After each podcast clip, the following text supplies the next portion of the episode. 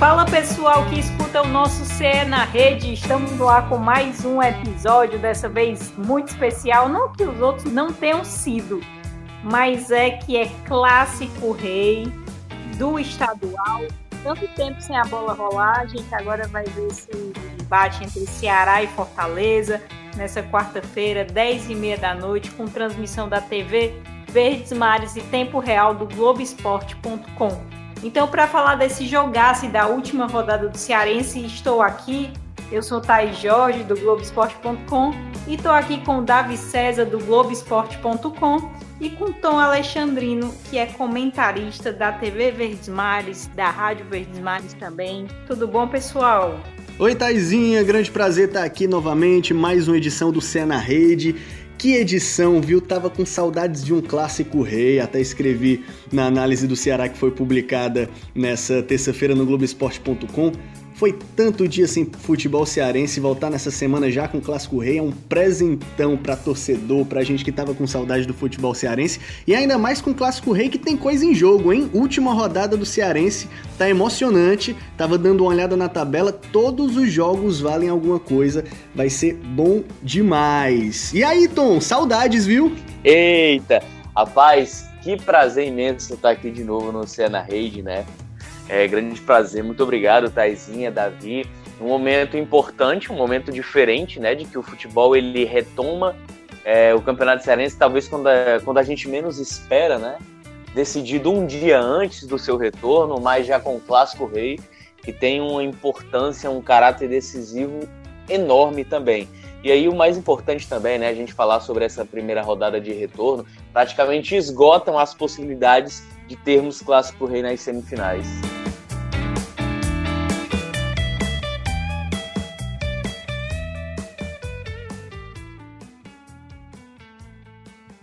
Vou passar aqui a tabela. O Fortaleza tem 15 pontos, o Ceará tem 14, Ferroviário 13, Guarani de Sobral 10 e ali querendo muito essa vaguinha o Atlético Cearense com 9 pontos, né? Mas eu acho que esse clássico rei, todo clássico rei é muito muito emocionante, a gente sempre fica naquela indefinição, mas esse clássico Ceará vem de uma goleada de 5 a 0 e Fortaleza repetiu a goleada também de 5 a 0. Isso deixa tudo mais aberto, né, Tom? Queria que você avaliasse um pouco esse retorno do Fortaleza ontem na Arena Castelão, vitória sobre o Guarani de Sobral, um time ali reserva mesmo, até no gol, né? Foi o Max é, Boeck ficando na reserva. É, queria que você analisasse um pouco como que você acha que o Fortaleza chega para esse clássico rei. Acho que o Fortaleza ele chega no, no momento porque o trabalho do Rogério é um trabalho de continuidade, né? Ele não é um trabalho novo como o Guto Ferreira, mesmo que, que nesse momento o Guto Ferreira ele tenha tido mais tempo de trabalho, que por exemplo, se ele assume, né, o comando do Ceará com a temporada em andamento, ele teria muito mais dificuldade mas são dois anos aí dessa, dessa equipe atuando junto, então há um nível de entrosamento muito alto. E até pelo fato também do Rogério estar tá buscando, né, Thaís, Davi, torcedor, é, de sempre estar tá buscando alternativas. Por exemplo, há uma possibilidade muito forte dele entrar em campo contra o Ceará com quatro atacantes, mas sem um centroavante, né?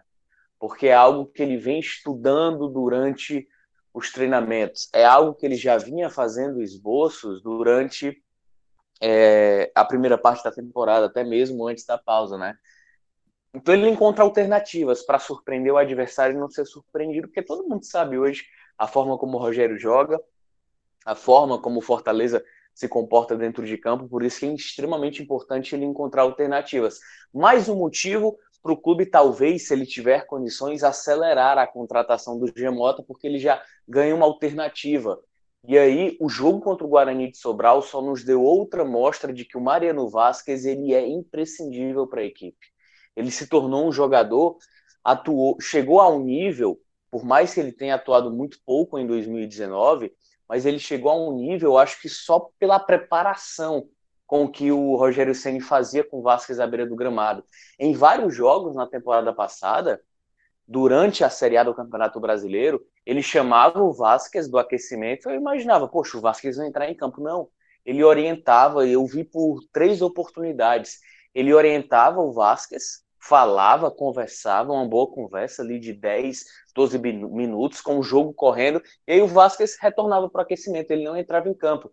Então há toda um trabalho de bastidor e, e, de captação desse valor que às vezes a gente não conhece, a gente não tem conhecimento. E eu tenho a sensação de que o Rogério ele preparou o Vasquez para essa temporada. Por mais que na temporada passada ele não tenha tido tantos minutos, ele preparou o Mariano Vasquez para essa temporada. Então, é mais uma alternativa que ele ganha para dentro de campo. Eu vejo um Fortaleza muito forte, muito coeso, até pelo, por esse trabalho de entrosamento que sempre faz o Rogério Senna, entendeu? Então, deixa algumas amostras. E eu acho que a partida contra o Guarani serviu para duas situações. Para descansar, óbvio, os jogadores, porque o tempo de recuperação seria muito pequeno. Jogou às 6 horas e teria que jogar de novo já na quarta, às 10 e meia da noite. Então, há um tempo muito curto de recuperação. E também para ele observar: vamos lá, estou aqui no jogo contra o Ceará. Que tipo de alternativas eu posso ter caso o meu time esteja com dificuldades? Yuri César é uma boa arma? já vai ser um teste para o garoto. Porque, com todo respeito, por mais que ele já tenha feito três jogos, três gols, os números são assustadores. Mas eu acho que, na minha visão, ainda não tem uma amostra do que ele pode representar em alto nível técnico para o Fortaleza, em um momento em que o time precise de uma alternativa de velocidade. Então, o Clássico Rei pode dar essa margem para esse jogador mostrar ainda mais a sua capacidade pelo que ele vem mostrando nesse momento. Então, o Rogério ele chega pronto, com a sua equipe titular. Não sei se ele vai sem atacante ou com centroavante fixo, além das alternativas que ele pensa para o decorrer da partida quando necessitar. É, Tom, ontem, né, né nós estamos gravando na terça-feira, o jogo foi na segunda-feira, e o Rogério surpreendeu no caso de colocar, por exemplo, o Luiz Henrique de origem ali na lateral esquerda, trazer o Ederson para atuar de volante ali do lado do Derlei. E para mim, os destaques, assim, quem eu gostei muito de ver em campo foi o Derlei, que marcou o primeiro gol dele com a camisa do Fortaleza, comemorou muito, com um passe açucarado do Mariano. Aquilo foi muito bonito. E o, o, outro destaque seria mesmo o próprio Mariano, que atuou com uma liberdade muito grande na criação.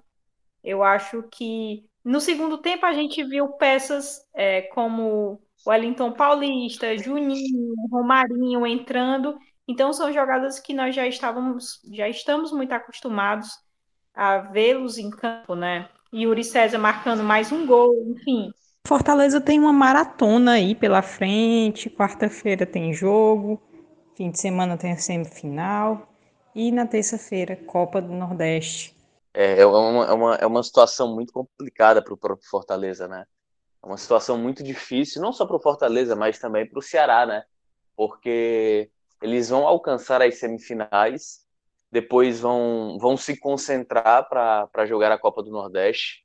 Copa do Nordeste que é tiro curto, jogo em cima de outro, muito rápido. Se os dois forem avançando, e se de repente, quem sabe, tomara que cheguem à final da Copa do Nordeste, já, já vai ser em cima do Campeonato Brasileiro, então vai ter um nível de desgaste muito grande. Então, Fortaleza, nesse primeiro momento, ele foi inteligente em administrar, por mais que ele necessitasse da vitória, até por questão de posicionamento na tabela, mas era um adversário que naturalmente não ia exigir muito, então caberia naquele momento utilizar uma equipe completamente reserva, ou seja, ganha dois dias a mais em relação à data de recuperação para colocar o seu principal time em campo.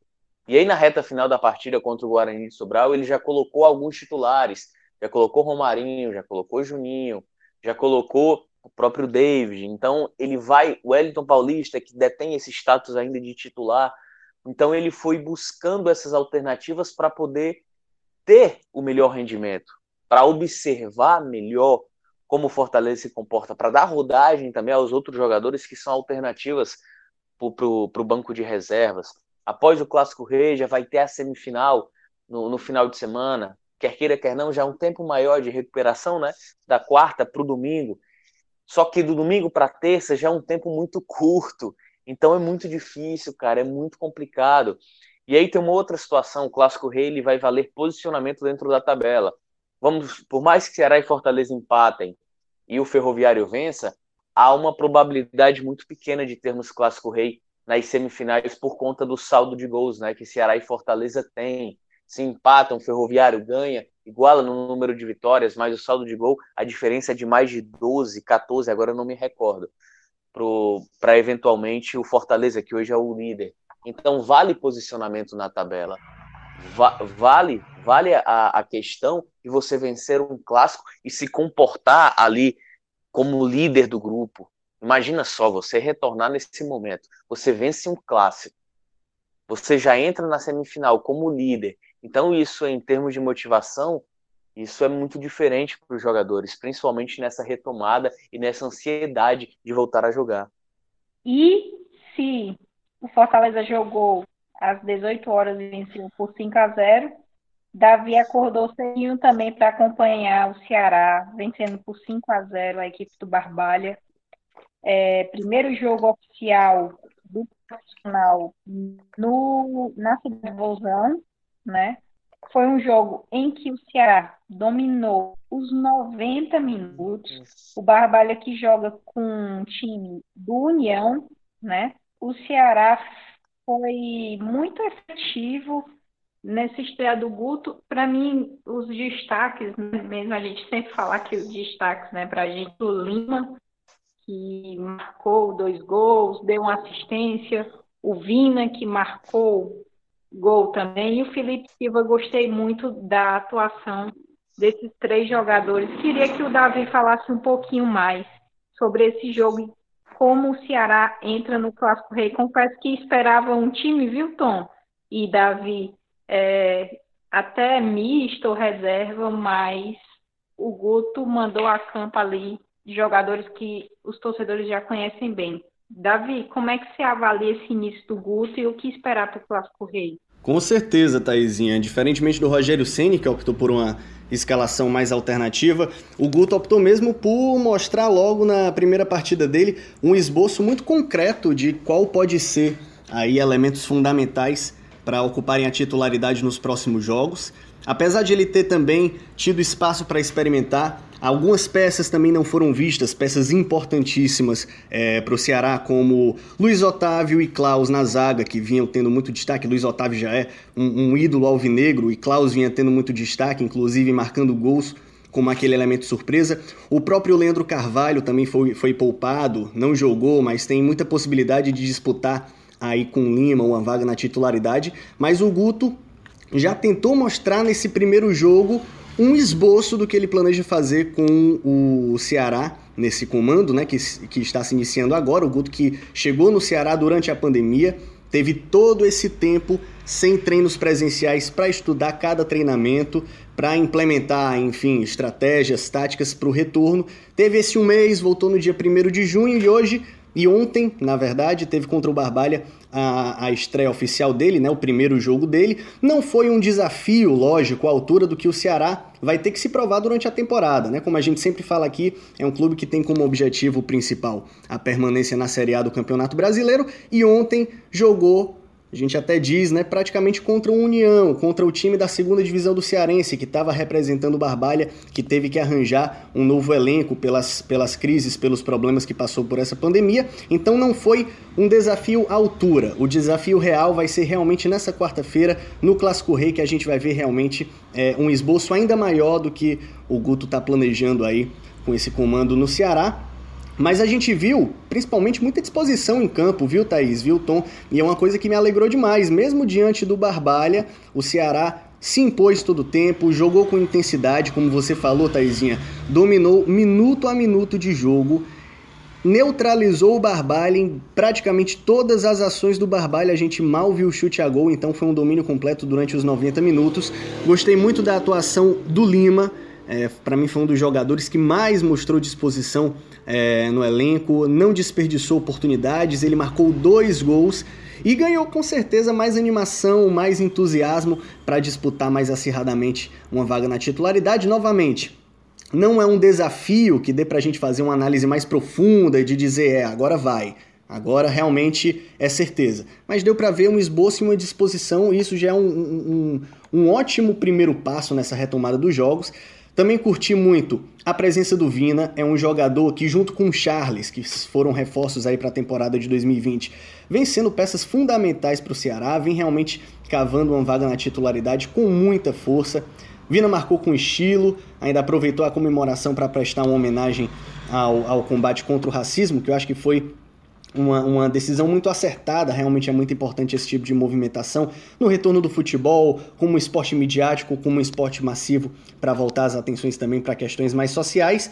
E gostei muito também da atuação do Felipe Silva, né? Felipe Silva pelo meio marcando muita presença, a maioria das jogadas de criação também passando por ele, então é um Ceará que fez uma boa atuação contra o Barbalha, fez o dever de casa, foi um placar de 5 a 0, mas bem como o Fortaleza também, foi um placar de 5 a 0 na tranquilidade, sem muito afobamento, fazendo ali o que tinha que fazer, se impondo quando tinha que se impor e vai ser muito bacana ver o Clássico Rei, porque realmente vai ser o primeiro desafio, tanto de Ceará quanto de Fortaleza, nessa retomada dos jogos, e com a perspectiva de encarar aí um calendário de Copa do Nordeste pela frente, na qual os dois também têm possibilidades de chegarem longe, viu, Thaís, viu, Tom? Tom, você tem alguma consideração a fazer sobre o Ceará? Rapaz, é exatamente isso que o Davi falou. Eu até costumo brincar, né? É, em relação ao jogo de ontem. Por exemplo, quando, quando na Fórmula 1 quando o piloto ele consegue a pole position, é primeiro, larga na frente na corrida e termina em primeiro lugar, e sem nenhum momento perder a posição, a gente fala que venceu de ponta a ponta. E foi mais ou menos essa consolidação do Ceará dentro do jogo de ontem, né, contra o Barbalha. Foi realmente um domínio absoluto. Foi, na minha concepção, foi, um, foi em ritmo de treino, mas em ritmo de treino com seriedade. O Ceará encarou o treino se a gente for colocar nesse cenário, né, é, de uma forma muito séria, sempre mantendo o foco do minuto 1 ao minuto 90 e com as alterações que foram feitas, o Ceará manteve esse mesmo nível. Eu queria até perguntar para vocês: será que é possível ou a gente consegue observar no Ceará de uma forma geral, analisando os trabalhos desse ano, do Enderson e do Guto agora, alguma alguma herança deixada pelo Argel já que foi tão pouco tempo, vocês acham que tem alguma herança deixada pelo Argel? Tom, eu vejo muito essa herança do Enderson, sabe? Né? Sim. Porque o Ceará, por mais que, que as pessoas, ah, mas não, não tinha tanto um padrão tão super estabelecido como Fortaleza já tem, existe até essa questão de mudanças dos técnicos, do, é, do Ceará, enfim, Argel, depois Enderson, agora o Guto. É, mas é um time que se mantém invicto, né? É um time que, que faz o papel, o dever de casa dele e que vem a cada jogo é, ganhando mais identidade. Eu acho que é justamente isso, era, era justamente chegar a esse ponto.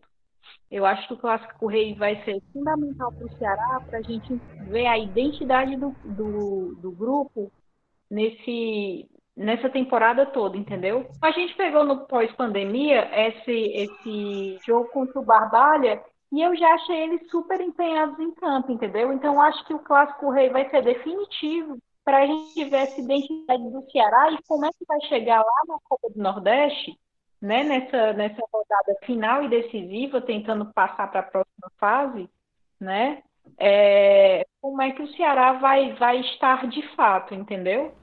Com certeza. Eu vejo até no, no, no, no Guto Ferreira um traço de reatividade que eu via como muito característico do trabalho do Enderson, né? Até inclusive quando, quando o Guto foi sondado, foi contratado pelo Ceará, é, tinha essa questão de, de, análise de perfil e eu acho que o Guto se assemelha muito ao perfil do Enderson em relação a essa proposta de ofensividade que talvez faltasse um pouco naquele primeiro trabalho estabelecido pelo Argel, que também não foi um trabalho de tanto tempo assim para se analisar mais a fundo, mas é uma característica que eu gosto.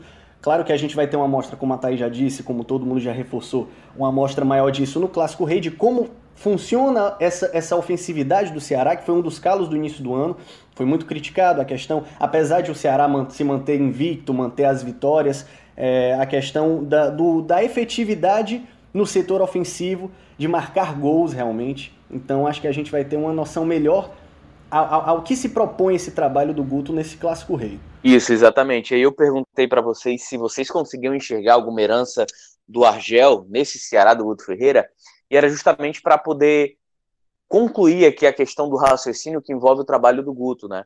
É um momento completamente diferente. Ele, ele, ele inicia as conversas, é, assina contrato e assume o Ceará numa situação completamente adversa, né? Tudo feito de forma online, de forma virtual, como por exemplo a gente está gravando o podcast agora. Só que a diferença é que eles fizeram com imagens lá na, na época.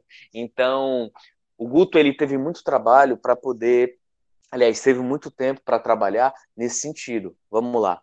O sistema de análise de desempenho do Ceará ele disponibilizou para o Guto Ferreira todas as imagens de todos os treinos do Ceará desde o início da temporada, com o Argel e com o Anderson Moreira.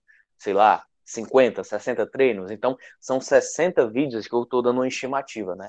São 60 vídeos para ele assistir e analisar diferentes metodologias, diferentes formas, diferentes esboços colocados pelos dois treinadores. E aí tiveram jogos também, né?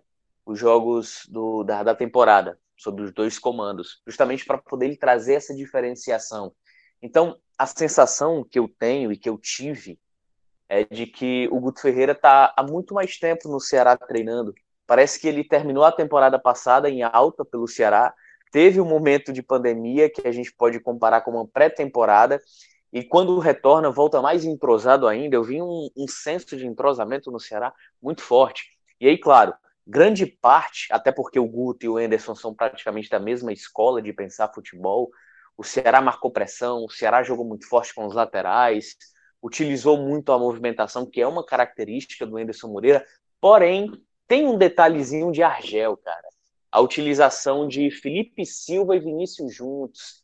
O Argel ele tentou isso no primeiro jogo da temporada pela Copa do Nordeste contra o Frei Paulistano, em que o Ceará triturou o Frei Paulistano logo no primeiro tempo, mas infelizmente acabou correndo tanto, correndo tanto, não mediu é, esse desgaste físico que, que, acabou empatando o jogo, né? Acabou deixando o Frei Paulistano empatar no segundo tempo.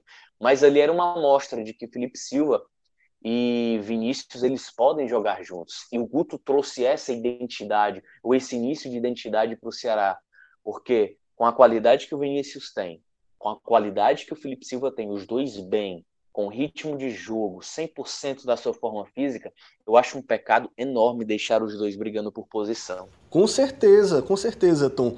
E além desse fato de toda a questão do vídeo monitoramento, né, dos treinos que ele teve à disposição para analisar, do estudo intenso que eu tenho certeza que o Guto Ferreira teve nessa preparação para assumir de fato o comando técnico do Ceará, Outro, outra realidade que também ajuda bastante é o fato de ele, antes mesmo de ter chegado ao Ceará, já conhecer grande parte do elenco, né? O Guto Ferreira em outras equipes já teve a oportunidade de ter contato com 10 jogadores do elenco do Ceará, então é uma amostra grande. Eu acho que já ajuda também para organizar a equipe, para ver possibilidades, né? Então, por exemplo, da lista de jogadores que ele conhece, Conhece Felipe Silva, é, é, é, um dos que ele conhece há mais tempo. Não sei se ele tem um retrato tão atual das potencialidades do jogador hoje, bem como o Ricardinho. Ele, ele comandou Ricardinho e Felipe Silva na Ponte Preta, ainda em 2012. Mas mais recentemente, tem Vina, que ele comandou no Bahia em 2018. Fabinho 2017, Charles em dois times no Internacional e no Esporte, 2017 e 2019. Thiago Pagnussati, Klaus, Eduardo, Bruno Pacheco. Então, enfim, acredito fortemente que esse fato também já tem ajudado bastante ao Guto estabelecer alguns parâmetros aí para já ter algo definido nesse retorno.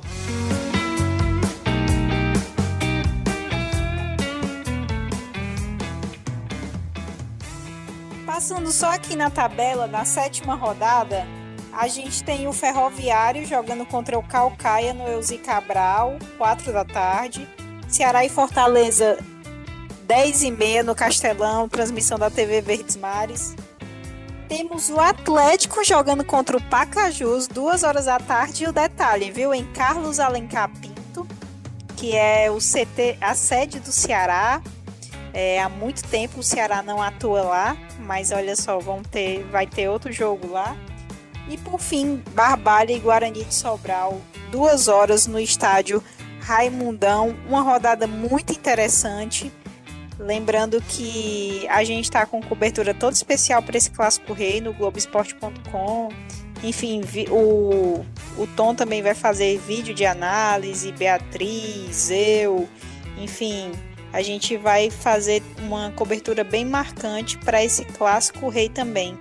Eu queria agradecer ao Davi e ao Tom que estiveram aqui no podcast. Muito obrigada, pessoal. Obrigado, Thaisinha. É sempre um prazer estar aqui com vocês, estar conversando sobre futebol e Clássico Rei. Eu acho que é o nosso, o nosso maior produto aqui de vitrine, principalmente com os dois na Série A do Campeonato Brasileiro. Valeu demais, hein? Valeu, Taizinha. Valeu, Tom. Grande prazer estar participando novamente do Cena Rede.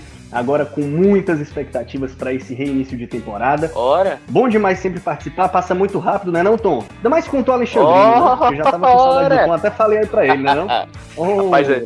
Pois é, galera. Diz tava aí, Tom. com saudade, cara. Tava com saudade de estar aqui com vocês, viu, no Cena Rede. Voltem logo, porque a redação também precisa de vocês. Eu tô morrendo de saudade. Vamos voltar aí com tudo. Você, Tom, do Davi também. Ai, que tudo. Amizades mil. Show de bola. E, pois um beijo. Obrigada a todo mundo que escutou um o cheiro, Cena Rede até agora. Esse podcast teve a edição de Davi César, coordenação de Rafael Barros e gerência de André Amaral. Um beijo, pessoal.